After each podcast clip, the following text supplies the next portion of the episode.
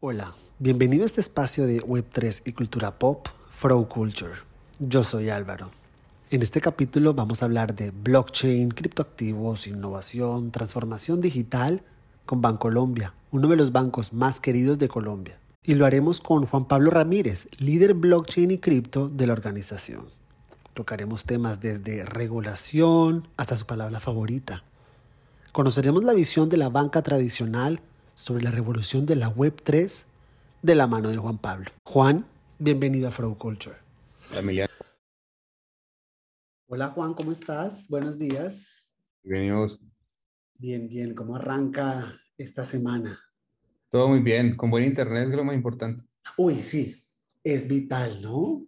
Uno, uno en los 90 sufría por la falta de luz. Ahora la falta de internet se cae la casa entera. Sí, el viernes me tocó salir de aquí a mediodía para otro lado porque estaba imposible. Chanfle, bueno, eh, te doy la bienvenida oficialmente a este espacio donde hablamos de Web3, cultura pop y el impacto que ha tenido en nuestro día a día. Muchas gracias Álvaro por, por el espacio y por la invitación. Juan, quisiera comenzar por una pregunta que le hacemos a todos y es, ¿cómo fue ese momento en el que tú te conectaste con esta tecnología y cómo te impactó todo esto de la blockchain y la web 3.0? Álvaro, eso fue más o menos a mediados del 2015, cuando llegaron a preguntarme que si yo había escuchado del término. Y yo para ese momento estaba trabajando igual en el banco, pero haciendo temas de vigilancia tecnológica. Y yo dije, no he escuchado, pero, pero me pongo a estudiar. Y básicamente comencé a entender qué había, cómo funcionaba. Me demoré siempre unos mesecitos pues como logrando pues como entender y, y asimilar, asimilar el concepto. Y, y, de ahí en adelante pues yo creo que ya van como seis, casi siete años de, de, de contar este cuento a muchísima gente y, y que arrancó eh, por una pregunta que no tenía idea y que a punta de curiosidad y de, y de querer seguir profundizando, pues eh, estoy en el lugar donde estoy en este momento y, y, creo que ha, ha, cambiado mi forma de ver muchísimas cosas durante todo este tiempo. ¿Qué es lo más complicado de entender de esto y qué es lo más complicado a la hora de explicarle a las personas que de pronto no tienen el bagaje financiero tecnológico para comprender las posibilidades de esta era tecnológica. Yo siento que hay, una, hay un elemento principal y es un cambio de paradigma y ese paradigma es de lo centralizado a lo distribuido. Entender que no hay nadie por detrás, entender que es una comunidad, entender que es eh, un movimiento de alguna forma, de alguna forma, por decirlo de alguna forma, perdón, eh, es lo complejo. Estamos muy acostumbrados a que haya un actor eh, de confianza a la mitad, en que haya un regulador, en que haya un banco central, en que exista alguien o algo que nos dé una confianza que tradicionalmente o que por naturaleza, diría yo, no tenemos con, la, con las personas o con una contraparte.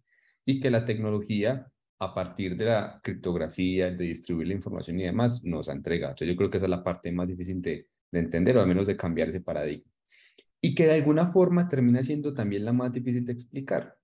Al comienzo lo más difícil de explicar era la diferencia entre blockchain y Bitcoin, ¿cierto? Que las personas entendieran por qué es diferente o por qué la tecnología debería ser vista de una forma eh, más profunda, más allá de las aplicaciones de los casos de uso. Pero también debemos tener muy claro que blockchain no, no existiría sin el Bitcoin, ¿cierto? Por ser la primera aproximación que existió y que de ahí en adelante, en los años, la creación de diferentes monedas, de blockchains y demás han permitido pues que haya evoluciones eh, en blockchain. Pero explicar esa parte, por qué una cadena de bloques, por qué es un hash o por qué conectar información entre bloques, para que la gente entienda por qué las criptomonedas funcionan, por qué los activos digitales funcionan, deberían entender la tecnología. Por eso, entendimiento tecnológico no a todo el mundo le suena y no a todo el mundo le queda claro. Entonces, yo trato de abstraerlo mucho, pero es necesario para entender la transparencia, la trazabilidad y la seguridad que hay alrededor de las transacciones con activos digitales. Juan, y en el caso de Bancolombia, ¿cómo se presenta este conocimiento ante el banco? esto, cómo llega esta información, cómo la digiere una entidad bancaria? Pues yo creo que no ha sido fácil, Álvaro. Llevamos los mismos seis años tratando de entender, no de entender, de que muchísimas personas entiendan el concepto y cómo impacta la organización. Esa primera aproximación, si mal no recuerdo, eh, fue con las, los, los directores que hacían parte en aquel entonces de la Vicepresidencia de Innovación y Transformación Digital, donde el vicepresidente era Juan Carlos Mora, hoy en día presidente de Bancolombia. Y la conversación se dio en torno a cómo comparar blockchain y Bitcoin con la minería del oro. Y que esa fue la forma de alguna, de, de cierta, pues no sé, para no repetir forma tantas veces, ese fue como el mejor ejemplo y la mejor analogía o símil que al que se pudo llegar para que se pudiera bajar un poco la dificultad técnica de poder saber qué seguía. Y de ahí empezar a tocar puertas con algunas áreas que sabíamos que se iban a ver impactadas por el desarrollo de la tecnología y decir, debemos comenzar a ver esto ya. La forma de verlo es no tenemos la capacidad interna para desarrollar cosas. Busquemos aliados que nos ayuden a tangibilizar esto que la teoría nos está entregando y que de alguna forma les demuestre a ustedes que hay un cambio y que hay una posibilidad, posiblemente no ya, pero lo importante era empezar. En ese momento nos dimos cuenta que el costo de no hacer nada era más alto que el costo de poner a Juan Pablo a que hiciera cosas y a que, y que ocupara su tiempo en, en, en, en convencer áreas y, y en llevar el conocimiento. Entonces, esas primeras aproximaciones fueron interesantes. Siempre habrá, como en todos los cambios de paradigma, una resistencia al cambio, una resistencia a pensar que hay formas distintas de hacer las cosas. Pero desde que uno tenga resiliencia, siento yo, y eh, tolerancia también al, al, fracaso de alguna forma, puede llegar a ir convenciendo con, con acciones tangibles, porque yo no puedo vender teoría simplemente, yo no puedo simplemente decir, es que así va a funcionar y ya entonces ha sido un, o fue en ese momento, una aproximación eh, particular eh, que hoy ha rendido unos frutos interesantes. Entonces, eh, la respuesta cortica a la pregunta es, fue, una, fue una aproximación desde, desde la negación. Ok. Que lentamente fue teniendo apertura. Hay algo que es súper común a la hora de hablar y de explicar todo el tema de la blockchain y es el ejemplo de que tú para hacer algo tienes que ir al banco. Entonces ahora tú eres el dueño, ya no es el banco. Ahora tú controlas, ya no es el banco. Como si la mejor manera de explicar esto sea sacar de la vida financiera de las personas eh, el trabajo de los bancos. ¿Por qué crees que, se ha caído en ese tipo de ejemplos cuando los bancos pues no son los villanos del cuento? Siento yo, Álvaro, que también ha sido algo muy, muy heredado, que hemos escuchado un cuento que, nos han contado por fuera y que hemos tratado también de incorporarlo a nuestra vida en Colombia.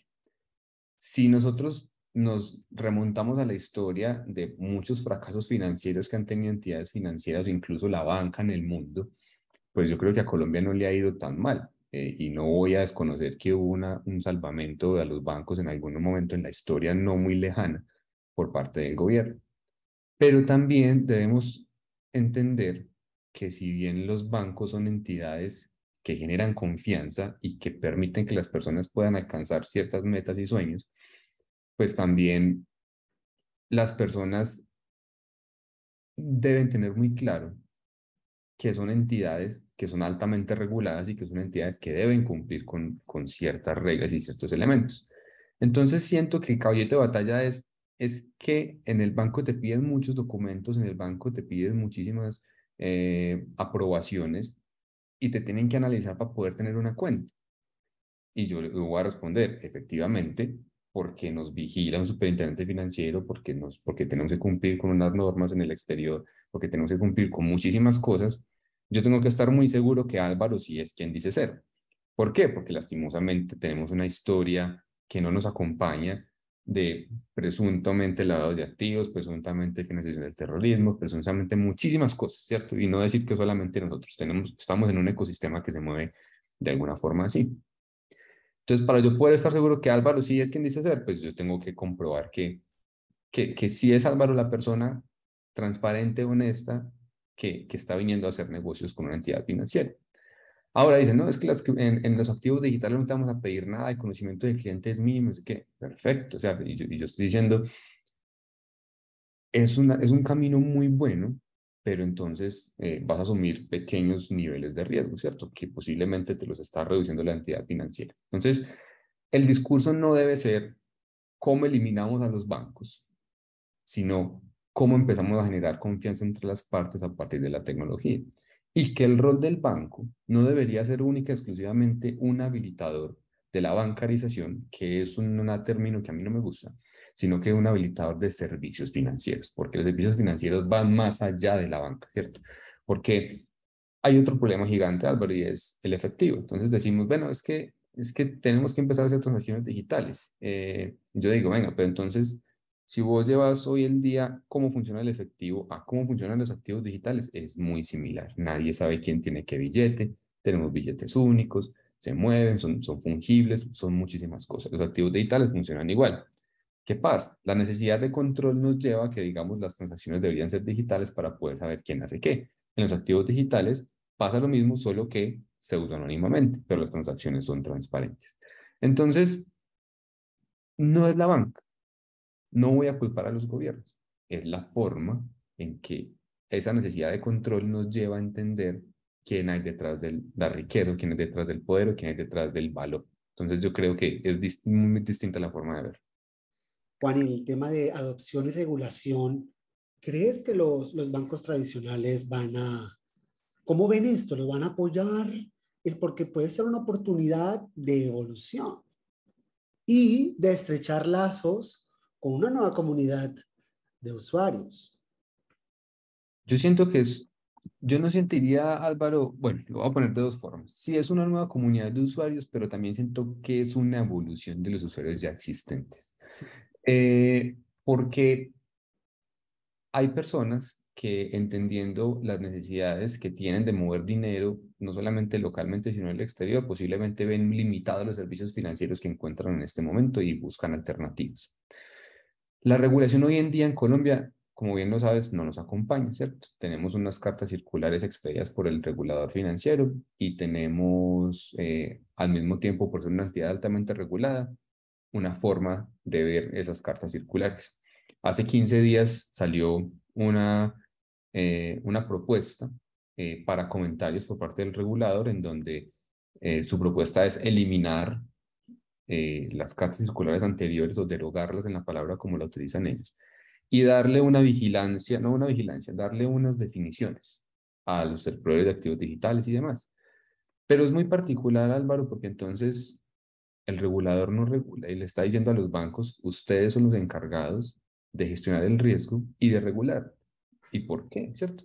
Regulador regula, entidad financiera, haz tu trabajo, proveedor de, proveedor de servicios de activos digitales, haz su trabajo, ¿cierto? Entonces, la, a la pregunta específica, Estamos abiertos, estamos muy abiertos. Sentimos que hay oportunidades de hacer negocios interesantes con reglas claras y con roles muy claros. Cuando eso no es así, Álvaro, entonces nosotros decimos, venga, juguemos con cautela o participemos con cautela porque vamos a asumir un riesgo que no nos pertenece. Ahora, esa evolución regulatoria va a depender no solamente de cómo lo veamos en Colombia, sino cómo se va moviendo en la región. Sabemos que hay países como Estados Unidos o algunos países de Europa que ya han tenido ciertos avances, e incluso en Asia, eh, en China hay un avance superior, eh, incluso en Singapur también, que es parte de Asia.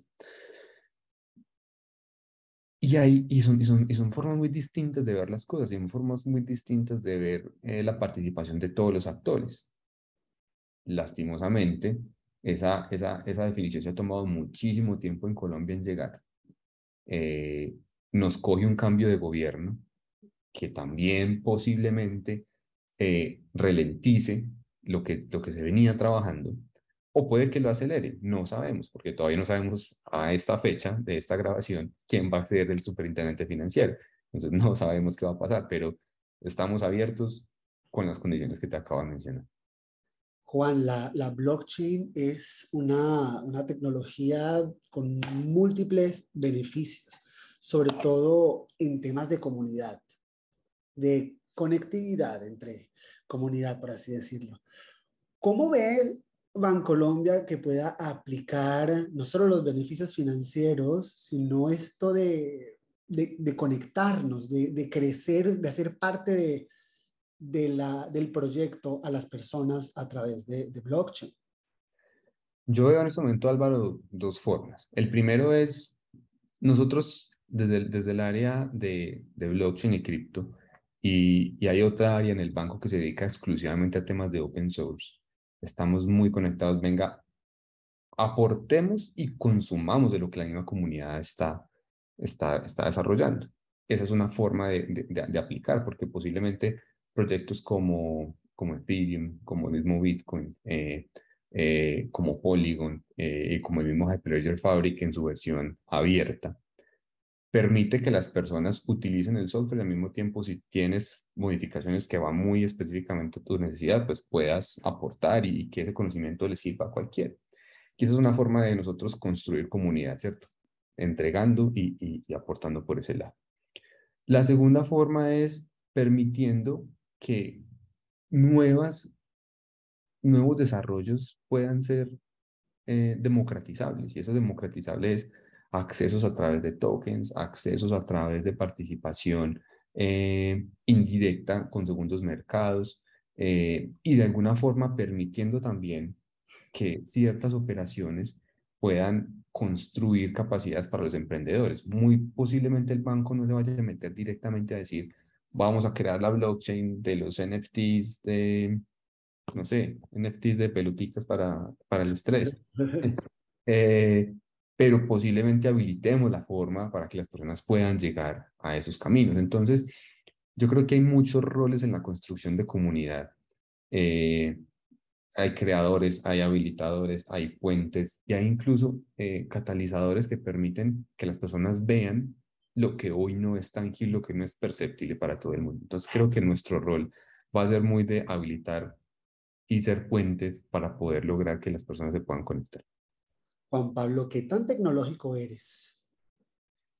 Eh, yo podría decir que mucho, pero si me haces una pregunta muy compleja, yo creo que mucho. Pues mi, mi background es eh, en, administración de sistemas, eh, entonces creería que, que bien. ¿Y cuál es la palabra que tú más dices al día? Aparte de blockchain. Activos digitales. Wow, estamos frente a una oportunidad de adaptabilidad o de innovación cuando se trata de, de Web3? Las dos. Porque para poder innovar tienes que entender y tienes que adaptarte al concepto de lo que viene. Y tienes que adaptarte a la interoperabilidad nativa que Web3 trae, que yo creo que es el elemento más importante que posiblemente pasamos por alto. Para mí Web3 no es una tendencia, siento que es una serie de elementos que han confluido para poder entregar a las personas valor.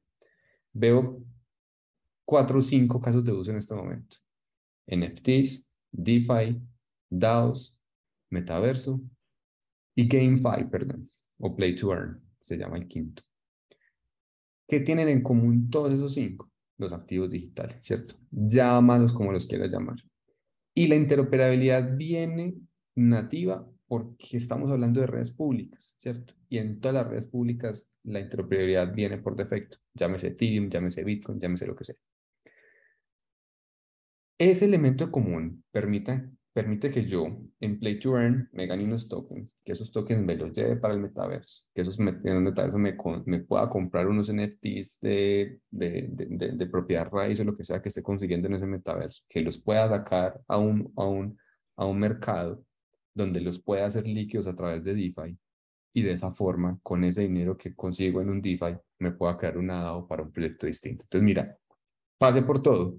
Sí. Y, al mismo tiempo no tuve que hacer puentes ni hablar con mucha gente, la red lo permite, una sola billetera suficiente, eh, el KYC está implícito, eh, posiblemente en el momento en que quiera hacer algo más fuerte en DeFi, me toque hacer un, un nivel de KYC más más, más profundo, pero siento que adaptarnos a pensar en esa interoperabilidad, en ese, e, e, en ese cambio de mundo tan transparente, va a permitir que la innovación sea mucho más exponencial a lo que estamos viendo en este momento.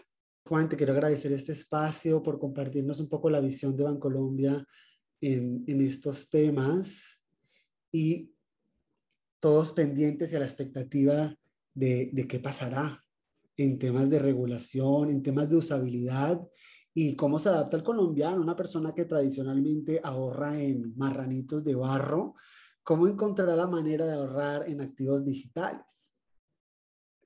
Álvaro, gracias a ti por la invitación y siento que hemos encontrado la forma para muchas cosas y en Colombia eh, creo que tenemos una imaginación y una forma de hacer las cosas muy particulares, pero para bien, ¿cierto? Posiblemente tengamos imaginaciones para muchas cosas, pero para bien es el que a mí me gusta pensar. Y ese para bien nos va a llevar a poder, eh, en momentos difíciles como los que estamos viviendo mundialmente, económicamente y demás, a buscar soluciones y a buscar soluciones que no solamente nos impacten a nosotros, sino que tengan un impacto mundial. Eh, y yo siento también que a pesar de la regulación, están pasando muy, cosas muy chéveres y se está moviendo el ecosistema eh, y están, las personas están encontrando valor. Entonces yo creo que eh, van a pasar cosas muy chéveres y pronto, eh, tengo por seguro. Muchas gracias, Juan, que tengas un gran día. Igualmente, Álvaro, que estés bien, feliz día, chao. Bueno, y así llegamos al final de este episodio. Encontrarás en la descripción pues, todos los datos de Frow Culture para que sigas en contacto con esta revolución, para que hagas parte de ella, para que te enteres yo soy Álvaro y nos vemos en un próximo episodio. Chao.